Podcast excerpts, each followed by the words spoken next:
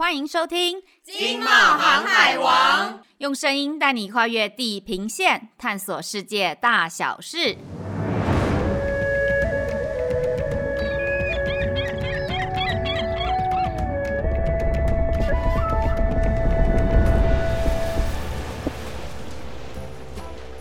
Hello，大家好，我是冒险山卓拉，我是易，哎易，我记得你也是住新北市对不对？你知道那个新北耶诞城啊，从十二月初就开始嘞，去逛了没啊？早就去喽，为了十二月二十五号的耶诞节啊，我早就买了一棵耶诞树放在家里当装饰。哦，对对对，你好像有给我看过一张照片哈、哦，那个背景是白色的系统柜，跟耶诞树搭在一起啊，看起来应该很美哈、哦。嗯，没有啦，说到我家，我我跟你抱怨一下，因为你知道我家。就是那种老公寓啊，冬天很冷，夏天很热不说，还有漏水问题耶。哎。哎，不好意思，不好意思，我觉得我们今天好像讲太超过了，没有人想听我家是吧？啊，不会啦，不会啦，虽然我们就是免不了聊点家常嘛，对不对？你不算岔题。我们这一集啊，其实就是要来聊建筑啊，对没有？硬跟回来。不过啊，特别要讲的是，我们这一集要谈的是绿建筑。绿建筑不是绿色的建筑 哦，是我们这个经贸透视五百八十三期封面故事的主题。嗯，其实我们这个题目非常切合现在的减碳的趋势哦，所以呢，与环境共生的。绿建筑，我们当然是要好好的了解一下。哎，我刚刚提到这种冬冷夏热的问题，这个绿建筑可以帮我们解决吗？有的，我这次啊采访到这个一直很关心这个建筑能源还有这个环境议题的建筑师石昭勇啊，石建筑师他就谈到这个绿建筑啊，在这个规划之前一定要先了解环境，比如说像是台湾的这个纬度啊，就属于这个副热带的气候，所以啊，在能源消耗的方面啊，我们就跟欧美不太一样，我们的这个能源消耗四成可能是用在空调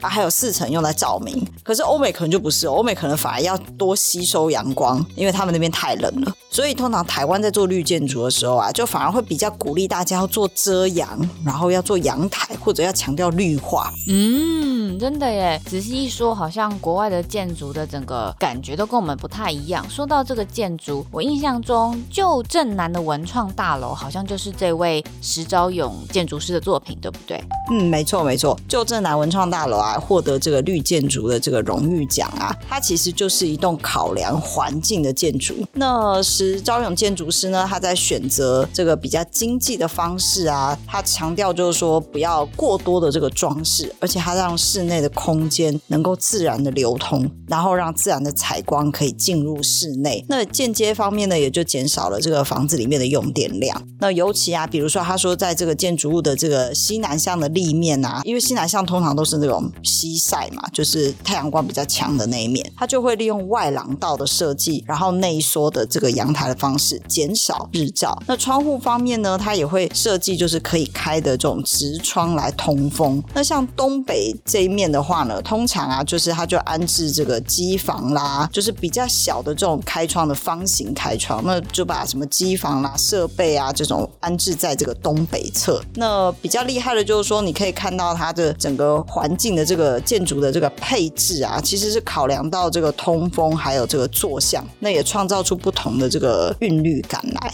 嗯，所以除了在设计上要考虑跟那个环境的协调之外，我知道在做工的时候尽量节省这个能量的耗损，也是绿建筑一个很重要的考量，对吧？对哦，所以啊，那时候建筑师就特别跟我们讲说，其实啊，在施工方面啊，就是。是有些太多余的这个装饰啊，就会增加上施工的复杂度。那相对来讲，你多一些利用一些人力啊，还有创造了这个碳排，就会因此而增加哦。然后你看看这个旧镇南这个文创大楼啊，门外的这个围墙上面的空心砖，这个也有学问呢。我刚开始去采访的时候，不会注意到这个外墙的这种围墙的东西，就他就跟我讲说，这个围墙它是利用这个四十五度斜角的空心砖，它可以什么自然透风，是。雨水就进不来，因为有一个倾斜角度。但是天气好的时候啊，这个楼梯间如果你用空心砖的话，还会有自然的采光进来。那它使用空心砖，另一方面也是减少，就是比如说像是瓷砖啊这一类比较需要高温烧制、高耗能的一些建材的使用率哦。哇，你都快要变成建筑师嘞！好，所以下次如果有机会啊，我再去拜访这个旧镇南的文创大楼，我一定要好好注意这些细节。呃，我印象中云林科技大学的产学研大楼也是石昭勇的另外一件知名作品，对不对？那你可以介绍一下有什么特别的吗？嗯，我觉得除了那个建筑本身就是很漂亮、很明亮，然后高挑之外啊，我觉得我提一个细节，就是那时候建筑师跟我们讲的，他说他很喜欢观察到，就是没有冷气、没有空调的地方，他怎么办？就是说你在做绿建筑的时候，一般人会有那种迷思，就是我绿建筑就是要省电节能，所以我的空调可能要买变频，要装什么东西。然后，但是他就告诉我们说，那你想想看，以前人没冷气怎么活？所以他就告诉我说，他去东南亚的时候啊，考察到。这个东南亚地区很盛行用这个百叶，哎，我就觉得蛮好奇的是，为什么写百叶这个东西会这么重要？他就跟我提到，在云林科大里面啊，他利用这个写百叶，让户外的光线很柔和的进入室内，因为他认为就是台湾的建筑啊，就是很适合用写百叶来遮阳，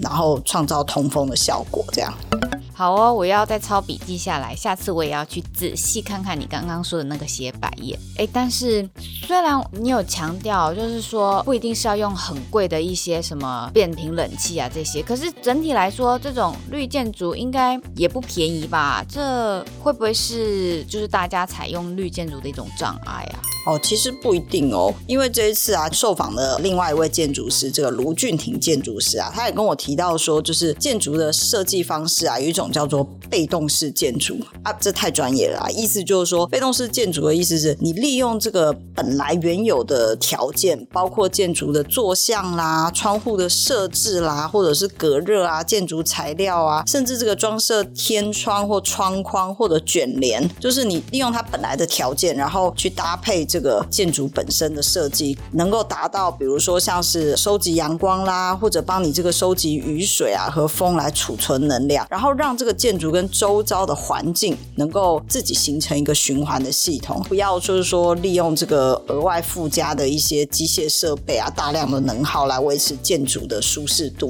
哇，就是这个卢俊廷建筑师说的话，真的就是符合与环境共生，对不对？我印象中啊，卢俊廷有一个作品是在。桃园市立图书馆龙冈分馆，对不对？那个图书馆好像长得像一本巨大的书吼。那有没有他有没有其他就是关于这个绿建筑的作品，也可以再跟我们介绍一下呢？哎，有哦。那个我这次啊，在封面故事里面有报道的，就是三峡北大特区的这个全龄生活馆。那这个全龄生活馆啊，其实就是我刚开始接触到这个采访案例的时候啊，就是没有感觉到它有这么困难呢，因为就是看到它就是一个方方正正的一个大楼嘛，然后。很漂亮啊，外面的这个植栽墙也蛮吸引人的。这样就是因为它有一整个这个长条带状的这个墙是全部都是植植物。那这种盆栽植物的话，就是风一吹啊，好像植物会动啊，就好像这个建筑也有生命力一样。那那个时候啊，就是卢建筑师有提到，就是独立的这个浇灌系统啊，每天都会提供这个滴灌的水分，所以即便是到这个秋冬啊比较干燥的时候，这个绿色的植物并不会枯萎。那当然它的这个选择的植栽，它也有特别挑过，比如说像杉树啊，就是比较耐旱一点点的植物这样子。那我觉得这个绿建筑啊，它在这个不只是建筑的这个漂亮方面，那其实这一栋这个生活馆，它利用升阳台的方式，让民众可以走到户外去跟旁边的这个龙穴公园来做一个互动，其实也是一个蛮好的一种搭配这样子。哦，听起来好美哦。好，这个礼拜我就决定要去三峡北大特区的全龄生活馆了。嗯，其实我也很想把这些建筑师的作品都走一次。像你刚刚提到那个桃园的图书馆啊，哎，这么大一本书做成的图书馆，感觉就是蛮有童趣的味道这样子。那依你这次的采访呢，你这次采访有没有看到什么比较有趣的东西呢？哦，因为我这次负责的呢是绿建材，那我想这一块其实对于就是营造业啊、建筑师都不陌生，但是对于我这个门外汉来说，就是。非常酷，这样。那来聊聊吧，到底是怎么回事呢？我就这样子告诉你啦，就是有一家业者呢做的是仿石涂料哦。仿石涂料听起来很困难，对不对？意思就是说，简单来说呢，仿石涂料就是摸起来啊，看起来就像是真的大理石、真的花岗岩。但是既然是仿石，就代表其实不是嘛，所以它回归根本，它是一种环保的水性涂料。那它的好处就是它不像传统的石材啊，要需要很大的资源去开采。然后开采出来，我们还要切割啊、镶嵌啊，然后最后再放到建筑里面。那这因为它是一种涂料，所以就是像油漆一样喷漆的方法就可以施工了。所以在费用上，你这样一来一往就知道差别多大。那时候业者有举例哦，譬如说今天如果是做一栋六层楼的建筑物的外观都要喷这种仿石涂料的话，只要两组人三天就可以完工了，所以也是很有效率的。我觉得对我来说最有趣的是那个业者有跟我展示，就是这个涂料啊，可以喷在塑胶板上啊，可以喷在金属上啊，喷在瓷砖上啊，甚至喷在贴纸上，就代表说它可以附着在各种基材上，真的是超酷的。哇，这样听起来真的很有意思哎，感觉好像小朋友玩的贴纸也可以喷上这个绿建材的这个涂料。那我知道你还有去拜访几家不一样的业者，听说还有这个比木头更耐用的材料，对吧？哦，对对对，这个东西叫做生块木，是用百分之七十的回收 PS 加上三十 percent 新的 PS 做成的。那那个 PS 是一种塑料，最常见就是我们平常小朋友会喝的那个养乐多。那利用这样子的回收跟新的 PS 混合出来，维持一定就是生产品质的这个三块木呢，还可以透过印刷跟压纹啊，把它做的跟一般的木材外观是没有差别的哦。真的乍看之下，你以为它就是木材，那差别在哪？差别就是说，因为它很大一部分是回收塑料做成的，所以它它是不会腐烂的，可以放很久很久。譬如说，他们举的例子就是可以到国家公园的木栈道来使用。你记不记得有时候我们去就是那种森林游乐区啊，然后踩那个木栈道，底下的木头都烂掉，会发出叽叽乖乖的声音。但如果换成这种材质，就是不会啊，因为它可以耐久，耐很久这样。这样听起来很赞哎！我又住山上，我觉得我们家附近的那个路啊，常常就是你讲的会叽叽乖乖那种，然后一下雨就是那个木头感觉都快要软掉了。我应该去建议一下那个市区的这个发展中心，让它换一下这样。好，那我同时啊，我还有想到这个中心林场啊，听说它里面也有一座这个快木搭的凉亭。你应该是要告诉我说，这个中心林场这个有名的这个快木凉亭，是不是也是你刚刚提到的这个砖泥板呢？哦，不不不，我这边澄清一下，我们刚刚那个森快木啊，其实就是因为它的应用范围现在很广，它可以当装饰材，也可以当就承重材来使用，就是呃梁柱就是所谓的承重材。所以为了测试或跟证明它的功能性跟实用性，所以森块木的业者跟中兴林场合作搭了一座凉亭。但你刚刚提到的砖泥板呢，也是非常神奇。那我现在就是要跟你说砖泥板有多神奇哦。那像砖泥板呢，这个材质啊也是非常有趣，它用的材料来源呢是台湾人工林场的疏伐木。那这个疏伐木什么意思呢？就是因为人工林场的种植密度很高，那树木的生长是需要一点距离的，所以到了某一些情况下，他们是需要把一些树木砍掉，确保其他的木头有更好的生长空间。但是这些砍下来的树木要怎么用呢？总不能就是堆着让它烂掉吧？所以砖泥板的业者就是把这些疏伐木收过来，然后把它刨成丝，那再用六十 percent 的木丝加上四十 percent 的水泥，就可以做成砖泥板了哟。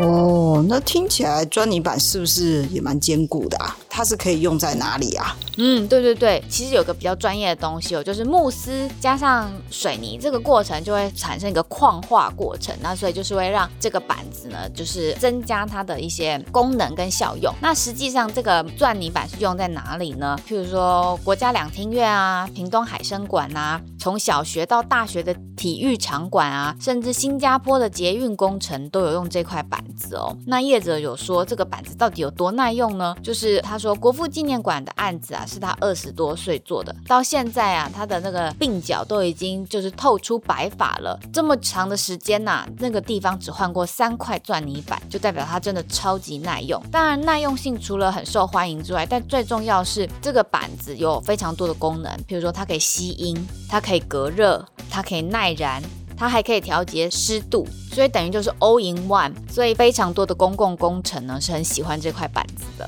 哇，听起来感觉我们这一集谈了好多这个修个短袜很厉害的这种建材。那也有很多这个算是盖得很漂亮的绿建筑，只是比较可惜啊，因为 Podcast 我们没有办法把这个照片秀出来给大家看，所以还是鼓励我们的听众朋友啊，可以回去翻翻我们五百八十三期的杂志的里面有很多照片哦。对，真的一定要去看那些照片，都非常漂亮。然后再让我就是打岔一下，有个产品我刚刚没有讲到，就是滤晶玻璃。这个玻璃呢，可以阻绝九十五 percent 的辐射热，那靠的就是一片神奇的薄膜，把这个薄膜夹在两片玻璃中间就可以办到。好，这大家是不是很想知道怎么办到？那就是要请大家去看看我们的杂志哦。对对对，我觉得再讲下去，这个我们两个啊，应该欲罢不能，就会一直聊很多很厉害的建材出来了。那总之啊，就是大家要把杂志跟 podcast 一起拎了就对了。好，那我们经贸航海王下周见哦，拜拜，拜拜。